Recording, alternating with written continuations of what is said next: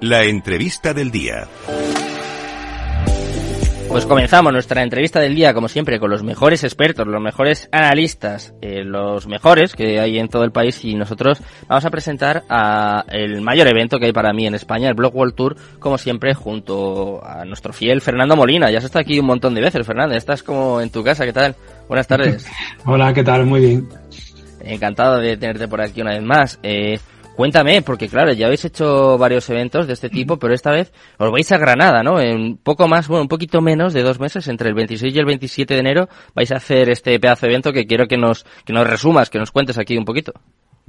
Esta es la décima edición, ¿no? Que llevamos 10 años, llevamos solo 5, mm. pero hemos hecho una, una media de 3 por año, mm. exceptuando la época de la pandemia, claro, que ahí no, nadie hizo nada, ¿no?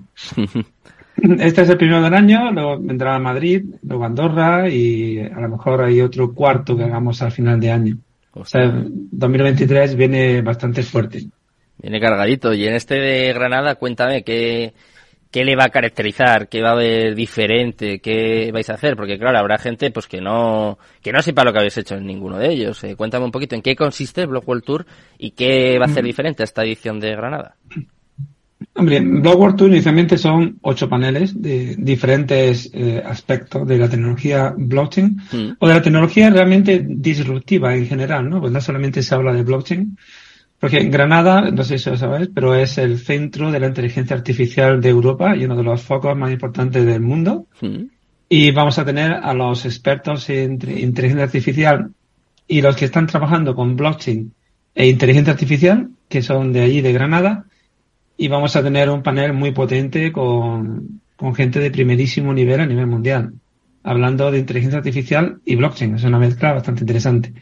También a nivel académico, porque es Granada, que es una ciudad universitaria, 70.000 mm. estudiantes, pues tendremos un doctor en blockchain que está trabajando desde hace muchos años en blockchain cuántica, que eso es ya eh, una evolución de las propias blockchain, que trabaja para la Fundación Fidesol, que es mm. Paco Benítez, que es muy reconocido a nivel de, digamos, de instituciones y de aspecto educativo, ¿no?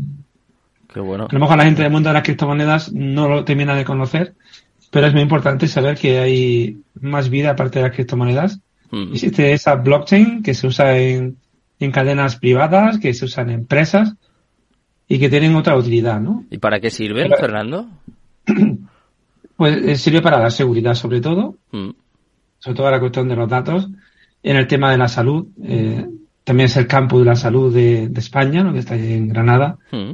El tema de la protección de datos de los usuarios, tema de trazabilidad de las vacunas, trazabilidad de, de cualquier tipo de, de sistema hospitalario. O sea, saber mm, cualquier cosa relacionada con la salud puede llevar blockchain sin que tú lo sepas, ¿no? Es algo interesante. Como siempre tendremos el panel legal, ahí sí tenemos casi cerrado los que van a ir porque son los, los más importantes de España, menos para, para mi parecer, ¿no? Mm. Que es Cristina Virazante, Virazante de Écija, Gonzalo García de Casa, de, de Fisai, que ahora de Saledra, eh, Kim Matinero Thor, de Roca Jane, Vicente Ortiz. O sea, viene... Mucho nivel ahí, ¿eh, Fernando? Sí, sí, por eso vamos, vamos a tener un, un panel muy potente de legal. Y luego ya sabéis que tenemos el networking, donde la gente puede hablar con ellas libremente, ¿no? Sin tener que ir a un despacho, sino una charla distendida y, y tener información directa de primera mano, ¿no? Entonces, para resumir un poquito, Fernando, van a ser dos días, ¿no? 26 y 27 de enero. Y en estos dos días vamos a poder ver ocho paneles, ¿no? Nos has comentado ya un poquito de legal, eh, de... de... inteligencia artificial y blockchain, va a haber eh, eSports, con mm. blockchain como Team Queso. Team Queso es partner del evento ah, qué bueno. desde hace dos eventos de Andorra. Mm. Ya fue también en Cartagena, lo va a ser en Granada y lo va a seguir siendo, ¿no? Team Queso es campeón del mundo en varios videojuegos, pero aparte es la primera empresa de videojuegos tokenizada, ¿no? Ya ha sido, digamos, digo, el primer paso de convertirse en una empresa en blockchain, ¿no? 100%. Mm. Pero hablaremos de, más cosas, de, gaming, ¿no? También de metaversos, eh, van a venir juegos, eh, play to earn, de todo. O sea, vamos a dar muchos palos, ocho palos en total, pero que van a abarcar muchas más cosas. Y luego, ¿cómo vais a hacer, Fernando, para hacer cuatro eventos el año que viene? ¿De qué vais a hablar? ¿De dónde sacáis? No sé, los temas, la gente. Porque claro, luego he visto que venís a Madrid en junio, ¿no? Sí, en junio va a ser, eh, estamos trabajando, porque Madrid es un sitio más duro, entre comillas. Ese va a ser más financiero. Pero bueno, tenemos buenos partners ya para, para Madrid. Eh, bancos, eh, digamos, eh, clásicos, por decirlo así, van a ser que va a llevar el primer día de la parte financiera del evento. Mm. No queremos decir nombre porque eh, tal no te firmado el papelito, pero vamos, que son bancos internacionales. No es ni, ni Santander ni BBA, son más grandes que, que esos bancos incluso. Y durará tres días, ¿no? Primero solo financiero, para hablar de, de fiat y finanzas descentralizadas, de blockchain, de fintech, de todo en ese primer día. Mm. Y luego los otros dos días pues, habrá uno que habrá mucha fuerza con el tema de los eSports y el gaming, metaversos y tal, y otro ya de protocolos, eh, temas de actualidad dentro de blockchain. Mm. que son tantas cosas las que está metida esta tecnología que daría para muchos días realmente. Pues en eso ya te adelanto que no vais a poder liberar de mí, ¿eh? que estoy ya con muchas ganas de poder asistir a, a uno de, de estos eventos ya con vosotros. Y eh, cuéntame un poquito, Fernando, ¿cómo se está afectando a vosotros el estado del mercado? Porque, claro, eh, me lo contabas que va a ser la décima edición esta que vais a hacer aquí en Granada, pero no sé si habéis tenido en algún momento una situación de mercado como la que estamos teniendo a, día de hoy, o por lo menos en, los últimos meses. Porque, claro, este año pues, eh, no puede pasar mucho más y no puede pasar ya algo que sea mucho peor de lo que ya hemos visto. ¿Cómo os afecta a la hora de configurar el evento? No sé, eh, la gente tiene más miedo, está más reticente. Claro, es que yo que llevo desde 2013 metido en esta industria. Mm. yo he sufrido esto ya unas cuantas veces y, peor que esto, ¿no? En, en 2017 y 18, por ejemplo, en 2020, o sea que hemos tenido ahí unos mínimos, mm. mucho más mínimos, ¿no? O sea, que estén 15 y 16 mil bitcoin, pues, para mí es, es algo todavía que está por encima de los 3.500 de hace dos años hmm. o de los 1.000 dólares de hace cinco, ¿no? que al final, o que Ethereum estuviera a 80 dólares hace nada, ¿no? Como quien dice. Me refiero que, que sí, a los que han entrado recientemente a, este mercado, pues le afecta estos vaivenes tan grandes, ¿no? Este, esta montaña rusa de, de subidas y bajadas tan bestiales que, que sufrimos pero también pasa en el mundo real, en Fiat. O sea, que nadie ha mm. invertido en Netflix, en, en Apple y demás para estar en los suelos, ¿no? Sí. Que la vida del inversor es así. O sea, hay que tener nervio de acero, salirte o tienes que salirte, y si no te sales, pues tienes que esperar a que la ola vuelva a crecer, ¿no? Es así.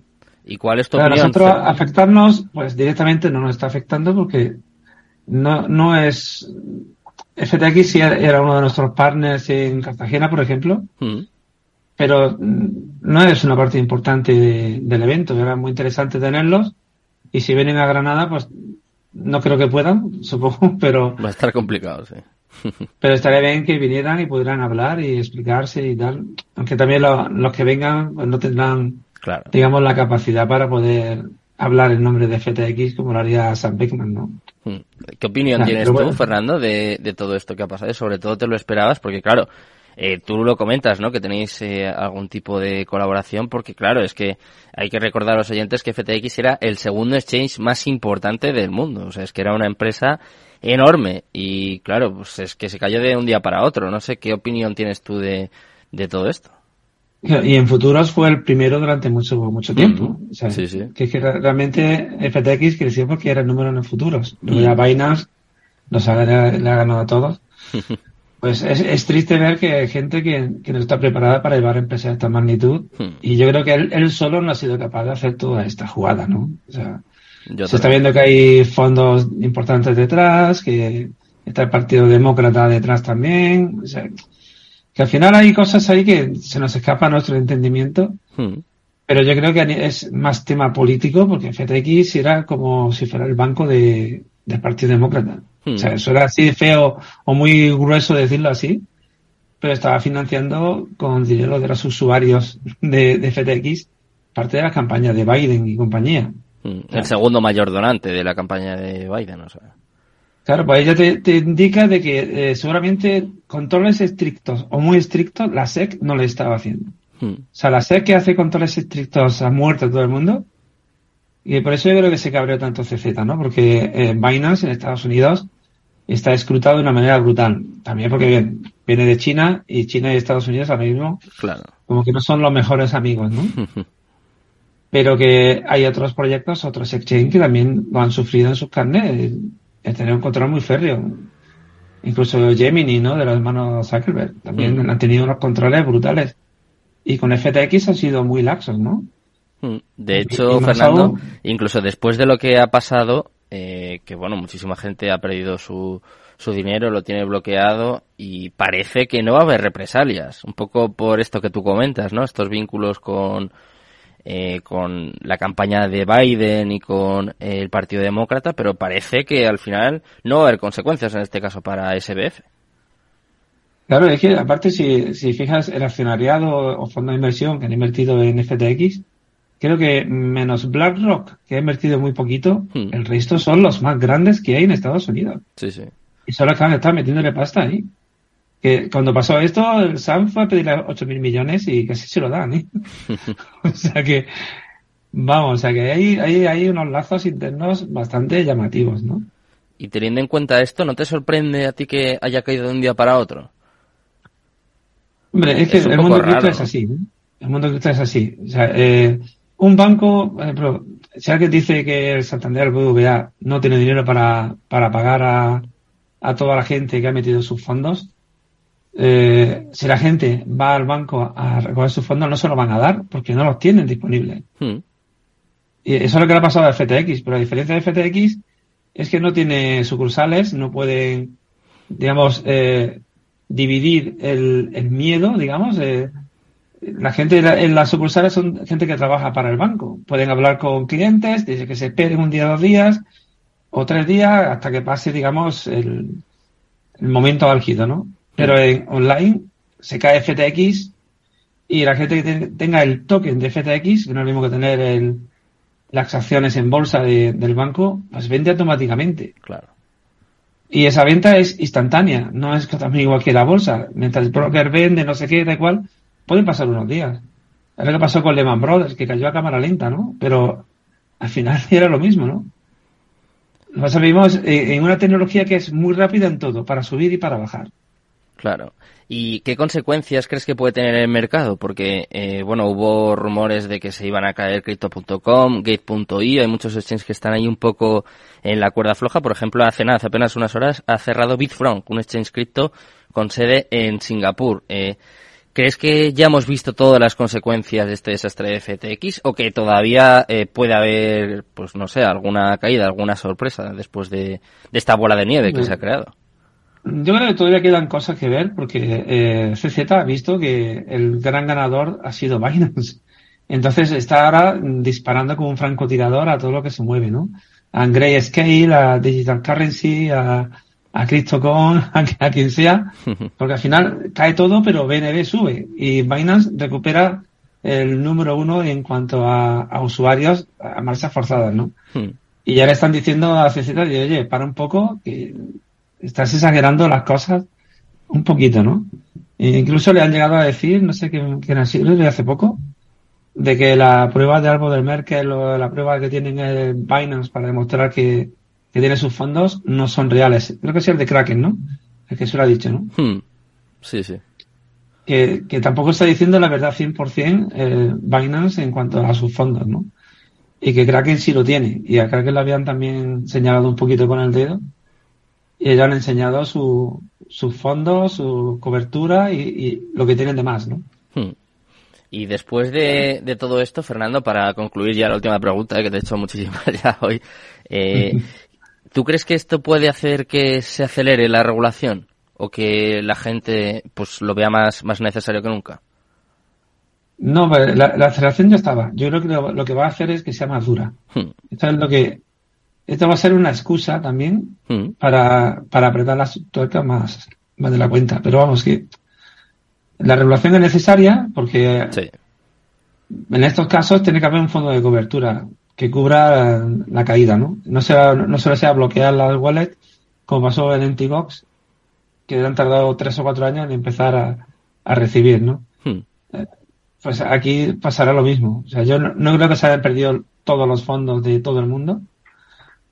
Pero sí, claro, la lotería dirá hacia dónde se han ido esos fondos, ¿no? A lo mejor hay, hay entidades que no quieren que se sepa dónde han ido esos fondos, ¿no? Como puede ser el gobierno americano, ¿no? Porque además ha salido que es el segundo máximo eh, receptor de donaciones y a lo mejor es el primero con mucha diferencia, ¿no? Claro. Bueno, Fernando, pues eh, te agradecemos muchísimo, como siempre, que te pases por aquí, que nos ayudes a comentar la actualidad, que nos cuentes pues lo que va a ser este pedazo de evento que vais a organizar en Granada. Y nada, espero que, que vuelvas, que sigáis celebrando muchos más, que el mercado esté un poquito mejor también para que acompañe y sobre todo pues que, que vuelvas aquí al programa. Muchas gracias, Fernando. Claro que Granada es una ciudad mágica, lo digo. Y vamos a tener dos cenas networking súper potentes frente a la Alhambra Ostras. Unas vistas espectaculares. Qué envidia, ¿eh? Sergio, te lo estás perdiendo. me lo voy a pensar, me lo voy a pensar. Eh. Mientras tanto... Y luego a esquiar a la sierra, sabes que lo tienes todo. Está todo. Bueno, pues eh, invitamos a los oyentes también, a todo el que quiera que se pase por allí y sobre todo les damos las gracias por acompañarnos una tarde más. Os dejo ya con Mercado Abierto, con Rocío Arbiza y todo su equipo. Muchas gracias, muy buenas tardes y Cripto Capital, tu demon.